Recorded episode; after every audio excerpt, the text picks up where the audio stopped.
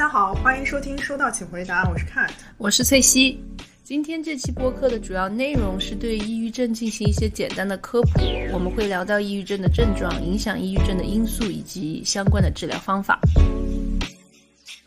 在我们开始今天的节目之前，还是要做一个声明，这是一个运用泛心理学视角偏主观的聊天播客，这个并不是正式的心理咨询，所以我们鼓励听众运用你的好奇心与思辨能力来吸取收到的信息，避免对号入座。今天的主题是抑郁症，其实我们想聊这个话题一段时间了啊。前段时间大家也听到了关于 Coco 李玟因为抑郁症而自杀的新闻，所以我们知道，其实很多时候我们在新闻中看到的都是严重抑郁症的严重后果，所以大家可能对抑郁症有的时候会有更多的关于恐慌的情绪。所以今天的节目，我们想通过对抑郁症的科普能让大家减少一些相关的恐慌，以及可能相关的一些偏见。对，然后嗯，我想跟大家分享一下我自己的一个经历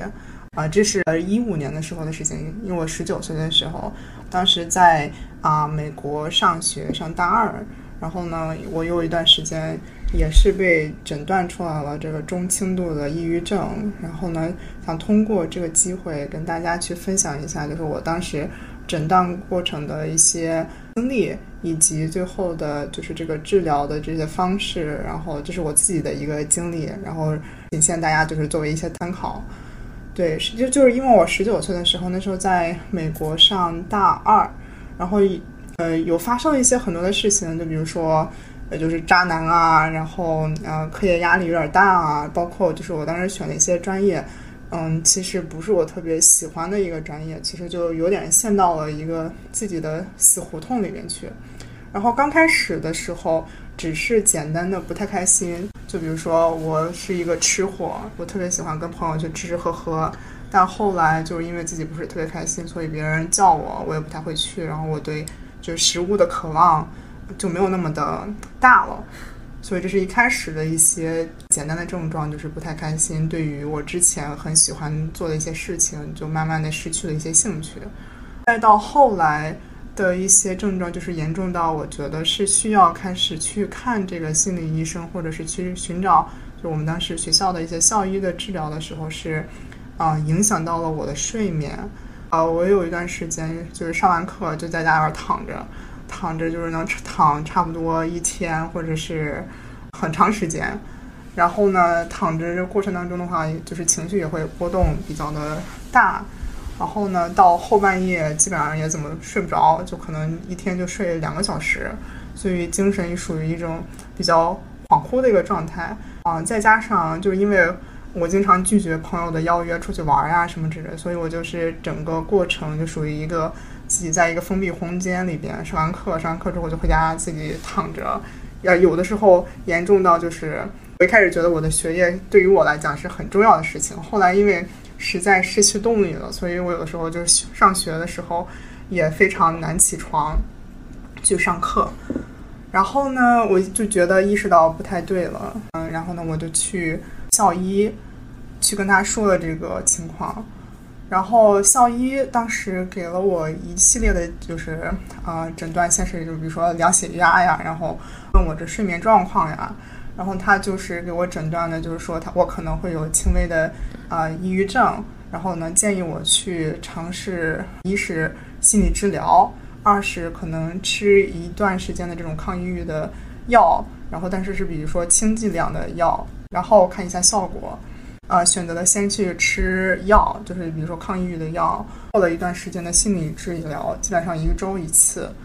然后刚吃药的时候的感觉，我当时吃了差不多两个月的药，然后差不多是一天一次这样的一个剂量。之后的感觉就是心里特别的平静，就吃完药的感觉非常的平静。然后呢，再加上这个做心理治疗。他就会帮助我，就是我开始慢慢的了解自己，然后等到差不多两个多月之后，慢慢的对事情有这种又有兴趣了，然后呃朋友邀约或者是呃对于一些我之前喜欢做的事情，然后又开始有一定的兴趣，所以这大概是我整个的一个经历，就是想跟大家分享一下，就是我当时十九岁的时候的这个一个经历。对，嗯，所以谢谢 Cat，呃，能在这里分享你的个人经历。其实我觉得你的经历也说明了，其实抑郁症是一个比较普遍的一个经历。其实可能不像有的人，他可能觉得抑郁症是一个很少见的一个经历。啊，根据美国的数据的话，其实在美国有百分之十的成年人都是有过抑郁症的。所以这样你想起来，可能就是每十个人里面你可能会遇到一个有抑郁症的人。所以这是算是一个比较普及的症状了。对，所以今天其实我们聊这个抑郁症，也就是希望能让大家对抑抑郁症有更多的了解。这样，当你对一个你不知道的事情有更多的了解的时候，可能会让你觉得更有掌控力。以及可能会减少一些相关的恐慌和偏见，所以其实今天我觉得你聊的例子里面，其实已经讲到了几个关于抑郁症的所谓的症状哈。嗯，因为抑郁症不像其他的一些，比如说感冒啊、生病这种症状，啊，抑郁症的症状属属于是比较 看不见摸不着的，它其实是通过其他的方式体现出来的，是通过什么样的方式呢？有的时候是通过你的饮食，有的时候是通过睡眠，有的时候是通过你对。啊，周边事物的兴趣，以及就是对可能你以前感兴趣的事情的兴趣在减少。有的时候是通过，比如说你提到了你的注意力，嗯，或者你的啊所谓的这个能量啊，总体的身体的能量。有的时候是通过一些行为，比如说有的人严重的话可能会有自残的行为。还有另外一点就是也会体现在我们的所谓的这个想法上面。这些想法有的时候往往都和我们。自己相关，然后这些想法往往会比较消极，很多时候可能很有很多难过的情绪，以及以及对自己一些消极的看法。比如说，有的人会一直被这种所谓愧疚的情绪所纠缠，或者有的人一直会被一种自己可能一事无成，或者自己什么都不是，自己什么都不够，没有任何人。能看见我，没有任何人会来爱我的这种情绪所纠缠住。对，我觉得这个就是我当时，呃，感觉最大的一个感受，就是在一个比如说比较封闭的一个空间里边，我感觉好像所有人都不会来关心我，然后觉得自己是。啊，对这个世界上是没有什么就是太多的意义的，嗯，然后就好像做什么事情都没有什么太大意义，就很感觉自己很渺小，对，感觉自己非常的渺小，这是一个当时的一个心理的状态，嗯嗯，对，所以我们在诊断抑郁症，我们讲的这个是临床满足临床要求的抑郁症的时候，往往就是通过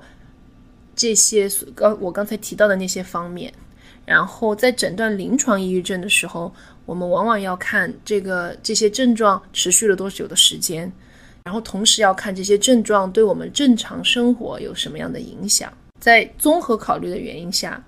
我们最后再来诊断抑郁症。所以这里要做一个区分哈，就是抑郁情绪我们每个人都是会有的，这是也是正常的有抑郁情绪。但当抑郁情绪可能严重到一个程度的时候，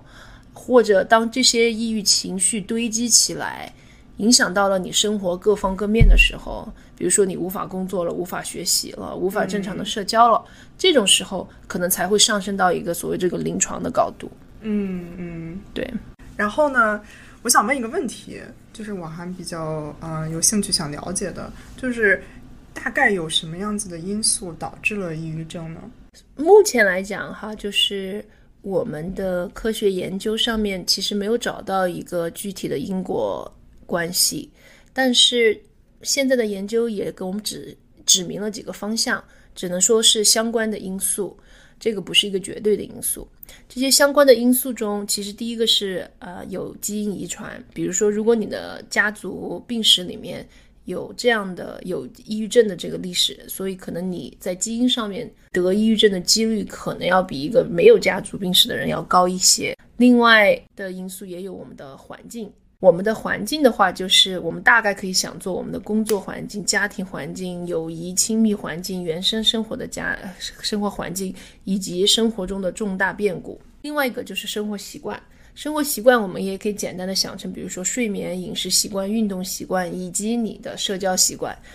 呃，最近我看了一个报道，也是英国牛津大学的报道，它这个研究有三十万人参加，然后这个研究发现有是有比较所谓的这个健康生活习惯的人，他得抑郁症的几率要比没有的生活健康习惯的人要少一些。嗯所以就是这个生活习惯，我们就指的呃睡眠、饮食、运动，但确实，但并不能代表如果一个人有这样所谓的健康的生活习惯，就无坚不摧，不会被抑郁症所影响。这只是一个呃，它并不是一个因果关系。但如果我们想，如果有一个比较健康的生活习惯，可能总体来说对你的心理健康，它可能都是有积极的帮助的。嗯嗯，另外一点就是，我可以讲一下这个我所谓所谓讲的这个环境是什么意思哈？因为我们的环境，它其实很多时候会对我们的压力有影响。往往我们在心理咨询里面，我们可以把这个压力想作，我简单的把它概括为健康压力和不健不健康压力。健康压力我指的是什么呢？比如说。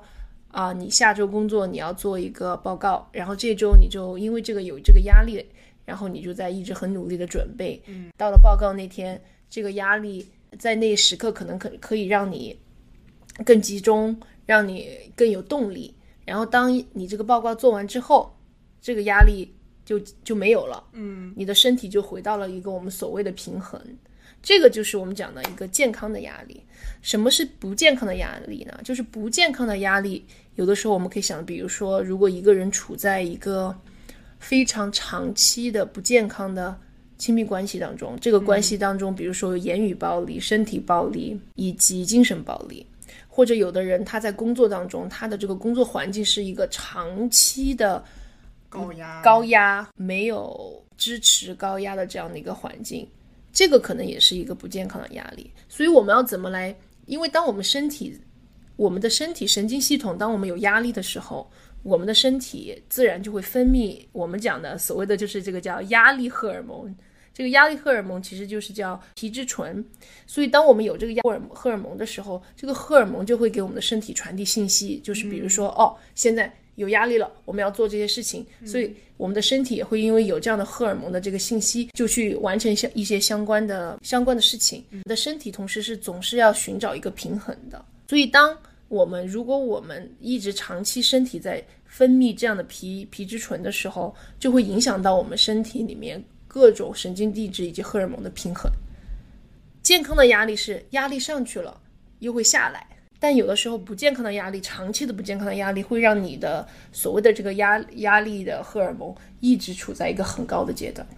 但这样，如果你的身体里面有这样的荷尔蒙一直处在很高的阶段，它对你的大脑以及各方面神经递质之间的做之间的合作都是会有影响的。这只是一个很简简化的一个解释。所以，比如说，当有的人生活中重大的变故，比如说你亲密的人意外的去世了，或者比如说你有一个重大的车祸，或者是比如说有的人在生完小孩之后也可能会有嗯产后抑郁，产后抑郁，对这些其实都是生活中很大的变故。这个产后抑郁，同时也是因为我们产产后身体内的荷尔蒙有在有很多的剧烈的变化。但同时，如果你想着一个生育的过程，其实从身体来讲，对女性它是一个创伤。嗯嗯所以，其实当我们生活中在面临这种各各种重大的变故的时候，它对我们的情绪以及我们的心理各方面的一个适应，它都是一个考验。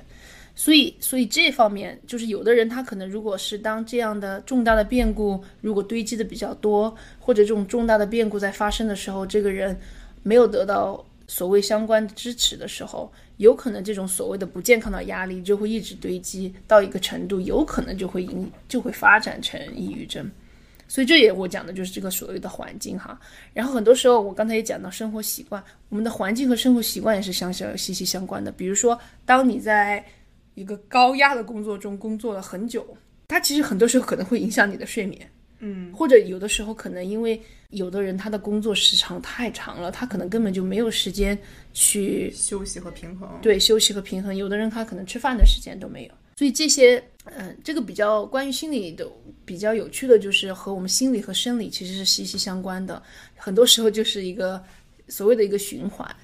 对，好的，感谢 Tracy 的科普。其实我还有一个问题，其实等于说是大家对抑郁症的一个就常见的一个看法，尤其是比如啊没有太多接触的接触过抑郁症的朋友们，就是呃有一个看法就是说，比如说抑郁症，它其实是自己或者是人心里边想出来的。就比如说我心情不好了，我得抑郁症了，这是一个看法。然后另一个看法就是说。啊，比如说，尤其是长辈们经常说：“哎呀，你就压力这么点儿大，你就扛不住事儿，怎么就得抑郁症了？”这是另外一种看法。我想问一下，就是你对这件事情有什么看法？嗯，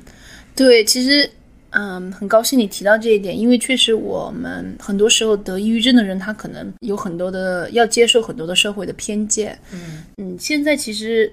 研究表现，其实抑郁症它对我们心理以及生理以及我们大脑的影响。是确凿了的。这么说来，就是当一个人有抑郁症的时候，这个不是说这个人凭空捏造的，这个是对从我们的生理生理结构以及啊我们的神经递质的数量来讲都是有影响的。就比如说，当有一当一个人在经历抑郁症的时候，他的大脑的结构可能会有一些变化，比如说我们的荷叶以及海马体的容量会减小。另外就是我们身体中的神经递质的合作都会被影响。这些神经递质，比如说血清素啊、去肾上腺素啊，以及多巴胺，这些对我们我们相当于神经功能很重要的神经递质都是会被影响的。所以这个并不是说哦，抑郁症你不要想了就可以停止的。这和我们其实，比如说有的人得了一些，比如说我生病感冒了，我身体里面有病毒，是一样的一个道理。就是它对我们的生理各种生理的因素，它是都有影响的。所以，当我们在面对比如说生活当中有抑郁症的、有得抑郁症的人的时候，我们是需要对他的这些经历是要有一个确认的，而不是把这些人的经历把它最小化，然然后让这些人觉得他们的经历其实没有那么重要。嗯，说的非常好。嗯嗯，还有一个问题就是说。现在有没有什么方法？就比如说，你有没有什么建议可以给大家，就是有预防抑郁症？嗯，对，其实这个，因为我们现在对抑郁症的这产生的这个原因还在科学上面还没有一个确凿的证据，或者是还没有一个确凿的结果，所以我们也只能通过这些相关因素，我们刚才提到的相关因素来做。希望能用运用这些相关因素起到一个预防的过程，但并不是说这个预防是就像我们之前讲的，不是说你做了一些事情就让你百分之百无毒不侵，这是不可能的。因为其实我们我们生活中有太多因素我们不能可不能控制，就比如说我刚才提到的，特别是生活中的重大变故，以及有的人如果他是经历了一些暴力，或者他原生家庭中有创伤，或者是他在亲密关系中。有各种的创伤，很多这些因素我们是不能所谓的不能预防的。所以，当我们在看待抑郁症以及看待我们心理健康的这个过程的时候，我的建议是，我们可以通过可以想一下，就是所谓的这个风险因素和保护因素。嗯，我们可以尽量的去减少风险因素，然后可以尽量的增加一些保护因素。但当我们有很多保护因素的时候，它并不是说哦，有保护因素了我就不会再得任何抑郁症了。但就是说，当有保护因素变多的时候，可能就算我们得了抑郁症，我们痊愈以及从中抑郁症中走出来的几率可能要稍微高一点。对，所以我现在讲的这些保护因素，就是首先可能是我们的生活习惯、我们的睡眠、我们的饮食。我们的我们有没有一个健康的亲密关系？比如说，有的人，如果你现在是处在一个我们所谓的不健康的关系当中，你的这个关系当中有暴力、有虐待，那这个时候可能你可能你需要想到的是怎么才能结束这样的一些不健康的关系？因为长期处在这样不健康的关系当中，其实是对我们的心理健康是有很大的影响的。啊，另外一个保护因素也就是有没有一个所谓的社交圈吧，就是你有没有什么让你觉得让你快乐的事情？比如说，有的人他喜欢打桌游，他可能有一群桌游的朋友，然后他每次去桌游的时候，他能感觉到，哎，我在一个社区里面，我有能和我交心的朋友，能和我聊的朋友，在这些过程当中，其实，嗯，已经在帮助我们身体产生很多所谓的这个快乐的神经递质了。所以这些都是保护因素。保护因素另外也包括了，比如说我们的抗压、抗压的一个能力以及抗压的技能。当我们压力大的时候，我们要怎么来缓解我们的压力？嗯，对，嗯然后这个风险因素，我们就可以把它考虑成可能是相反的。比如说风险因素，如果你处在一个非常不健康、不对等的亲密关系里面，有有暴力的情况，这肯定是一个风险因素。另外一个风险因素，比如说你的工作环境，它是一个非常，因为有的人的工工作环境，它可能是太长期的高压，以及完全没有完全没有个人的时间，这种也可能是一个风险因素。所以，所以我们可以通过就是尽量的来找到一个平衡，就是这个保护因素和风险因素之间的平衡，来达到一个可能预防的过程。但就像我们有的时候讲养生，我们可能每天说啊吃一个苹果就对身体好，但是不是吃了每天吃了一个苹果就让我们不会生病呢？其实不是这样的。对，所以这个这个里面其实有太多的因素在影响这个过程，所以这可能也是为什么我们现在目前科学上面还没有找到一个完全的答案的原因。嗯，所以就是说不能说是百分之百预防，但是我们能做的就是增加啊、保护因素，就是保持健康良好的饮食啊，或者是生活习惯呀、抗压能力，然后包括处在一个健康的这种比如说关系当中，然后当这个风险因素给我们就是比如说造成一些事情的时候，我们可以通过增加保护因素来去稍微减少一下这种可能性，对这样对对理解吧？对，好的，然后我们现在讲的这个预防，然后其实呃最重要的一个问题就是，嗯、想知道一下，就比如说我已经得了这个抑郁症了，嗯。那我有什么样子的方法和方式去治疗呢？对，现在目前的治疗方法现在也分几类，第一个就是呃所谓的药物治疗，第二个就是心理咨询，然后第三个其实是通过改变我们的环境以及生活习惯，以及我们的运动习惯。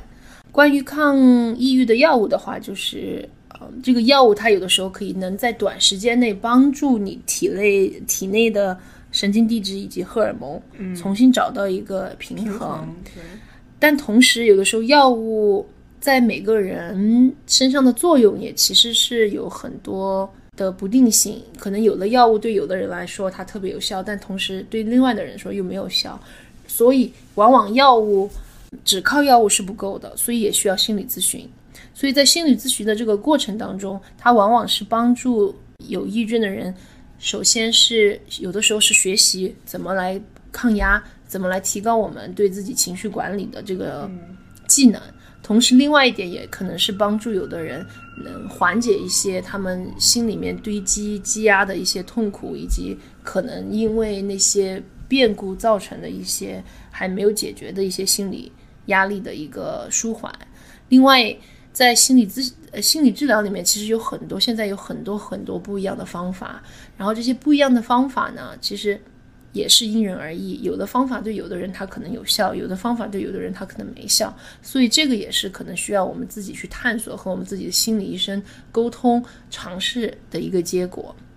然后第三个就是通过改变我们的所谓的那个环境因素哈，这个环境里面就说明了，比如说，如果你的抑郁症是因为你长期处在一个非常非常高压的工工作当中，嗯，然后这个工作其实它可能对你的心理、生理各方面的影响都太大了，所以当你如果你的环境里面你换了一个工作，这个换了一个工作之后没有这么大的压力了，然后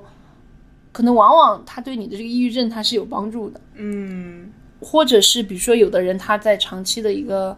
啊、就像我们讲的这种不健康的关系当中，如果你能从这些关系里面走出来，它可能也对你是有帮助的。是，对，然后同时另外就是说，关于我们这个环境的因素，有的环境因素确实我们不能改变，但有的可能是，比如说现在其实治疗抑郁症上面，我们也很提倡就是这个所谓身心结合的过程。有的时候可能是通过一些冥想，有的时候是通过瑜伽运动，有的时候可能是跳舞，有的时候可能是按摩，有的时候可能是参加一些集体活动。所以这个不是说一个因素就能决定所有的东西。其实治疗抑郁症最好的一个，可能一个最好的所谓的治疗方案，就是要从各个角度、多个角度去结合，去结合，这样可能才能带来一个最最好的结果吧。OK，好的，呃，谢谢 Tracy 的分享。然后，呃，还有一个问题，就比如说，嗯，如果我们生活当中有一个，比如说他可能你觉得他是这种潜在的抑郁的这种患者，或者是一个朋友，他可能有一定的这个抑郁症和症状，那我们该怎么去帮助这样子的这个朋友，或者是你的家人也好？嗯，确实，这个在这个过程当中，其实最重要就是我们要提供理解。啊，不要责怪，要因为现就像我们今天讲的，其实抑郁症它其实和它是一个病症，它并不是一个凭空捏造的东西，所以我们要对，比如说我们周边这些得抑郁症的人有一个证实，对他们的经历要有一个证实，而不是觉得哦，他们只是因为他们自己很懒，或者是因为他们可能抵抗力所谓的这个抵抗力比较差，或者这些人比较弱，其实其实如果我们当这些偏见有的时候更让，嗯，这些得抑郁症的人更难走出他们的目前的一些困所谓的困境吧。所以提供这个理解，不要责怪，是一个非常重要的第一步。然后第二步也是要帮，可能就是向专业人士求助，嗯，找到专业人士的一些资源。因为在这个过程当中，比如说有的人他可能需要吃药，有的人他需要呃心理医生，所以。在这些方面也是可能有帮助的。嗯，明白。所以就是啊、提供理解，然后向专业人士求助。对，所以在这个理解当中，比如说有的人，因为很多时候抑郁得抑郁症的人，他可能有的人他可能起不了床，对任何事情都没有兴趣，所以这个时候有的人可能我们没有得抑郁症的人会觉得。哎，这个起床好简单，为什么你这么简单的事情你都不能做呢？嗯，如果我们是以这样的方式的话，或者是逼这些人做的话，反而有的时候可能会有一个更消极的作用。嗯，在这种时候，我们要做的是给给他们更多的理解，理解到他们现在的这个困境其实不是一个，是一个生理和心理的共同产生的一个结果。嗯，明白。然后我突然想到，就就当时呃，因为我那段时间嗯、呃，就是有这个抑郁的这状况嘛。然后当时的话，其实就是朋友没有跟他们讲太多，但是其实有一件事情也不算是我一个朋友，因为当时整体属于一种比较低迷的一个状态嘛，然后觉得自己可能一无是处的这种感觉，嗯、觉得没有什么意义。但当时我邻居家有一个就是黑人的小朋友，嗯，然后呢，他撞见我的时候，我当时都刚从那个学校回来，然后啊准备回家，然后穿了一个非常黄色颜色的那个裙子，我其实觉得挺普通的，我可能就随便就抓了一个裙子就出去了，嗯，出去之后呢，然后呢，那小朋友看到我之后，哎，抓了一下我的裙子，说，哎，你这个怎么这么可爱，怎么这么的漂亮，对，很会穿搭哦，嗯，然后其实那一天我就觉得，嗯，是一道希望，嗯，对，所以我觉得其实有的时候就是作为这种抑郁症患者的朋友或者是家人的话。一定的鼓励或者是理解是最重要的，相比于就是不太理解，就是说，哎，为什么你你怎么这么的对、嗯、这么的弱，这么点事情你就就是那个卧床不起了，就不能就是啊去干什么事情了？之后，呃，反而是应该更加的理解或者更加的去你要主动的包容，对包容或者鼓励，给他们一点的这种希望，或者是哎表扬，哎你今天做什么事情了，或者是哎你今天做这个事情了，怎么样？怎么慢慢的一步一步来。对对对，嗯、就是一步一步的来，这是很重要的，要从小事开始。同时，可能另外一点就是，我能理解有的人可能，比如说抑郁者、抑郁症患者的朋友以及家人，有的时候他们可能就很想很快的解决问题。对对，我来解决问题。有，但有的时候我们的目标如果只是去解决问题的时候，往往可能会让事情变得更糟。特别是当我们，特别是在心理健康方面。有的时候确实有的问题是需要解决的，但有的时候，当我们在面临一些让我们心在心理健康上面有一些困境的时候，往往其实我们需要的，我们需要的并不是谁来解决问题，而真正是需要被包容、被理解，这个才是我们啊、走向治愈的第一步。嗯，所以能做的可能就是倾听、理解。对，最后一个问题就是抑郁症可以痊愈吗？你觉得？是是可以的，哦，是对可以的。对，所以得了抑郁症的话，有的时候抑郁症它有的时候可能像季节一样，它会来了又走，走了又来。嗯所以其实在这个过程当中，同时这个抑郁症也也是根据可能要根据个体情况，比如说他有的人是有很多创伤，或者是从原生家庭开始就有很多创伤，这种可能要治愈的话，可能需要一些时间。但有的人他抑郁症可能是因为一一件变故，比如说有你有亲人去世，嗯那这个的痊愈的可能这个过程也会有一些不一样。但总体来说，当我们得到了我们讲的那个理解、包容，得到了专业人士的帮助，然后在我们的所谓的那个环境的那个因素里面有调整的话，其实是是可以痊愈的。很感谢大家倾听今天这一期关于抑郁症的科普，然后希望你从这期当中能得到你所想要的知识，然后希望这些知识能让你在面对抑郁症的时候有一个不一样的心态。对，如果你觉得自己有这个抑郁的状态的话，也希望能够向专业人士求助。好的，那我们就下期见。下期再见。好，感谢感谢大家的收听，再见。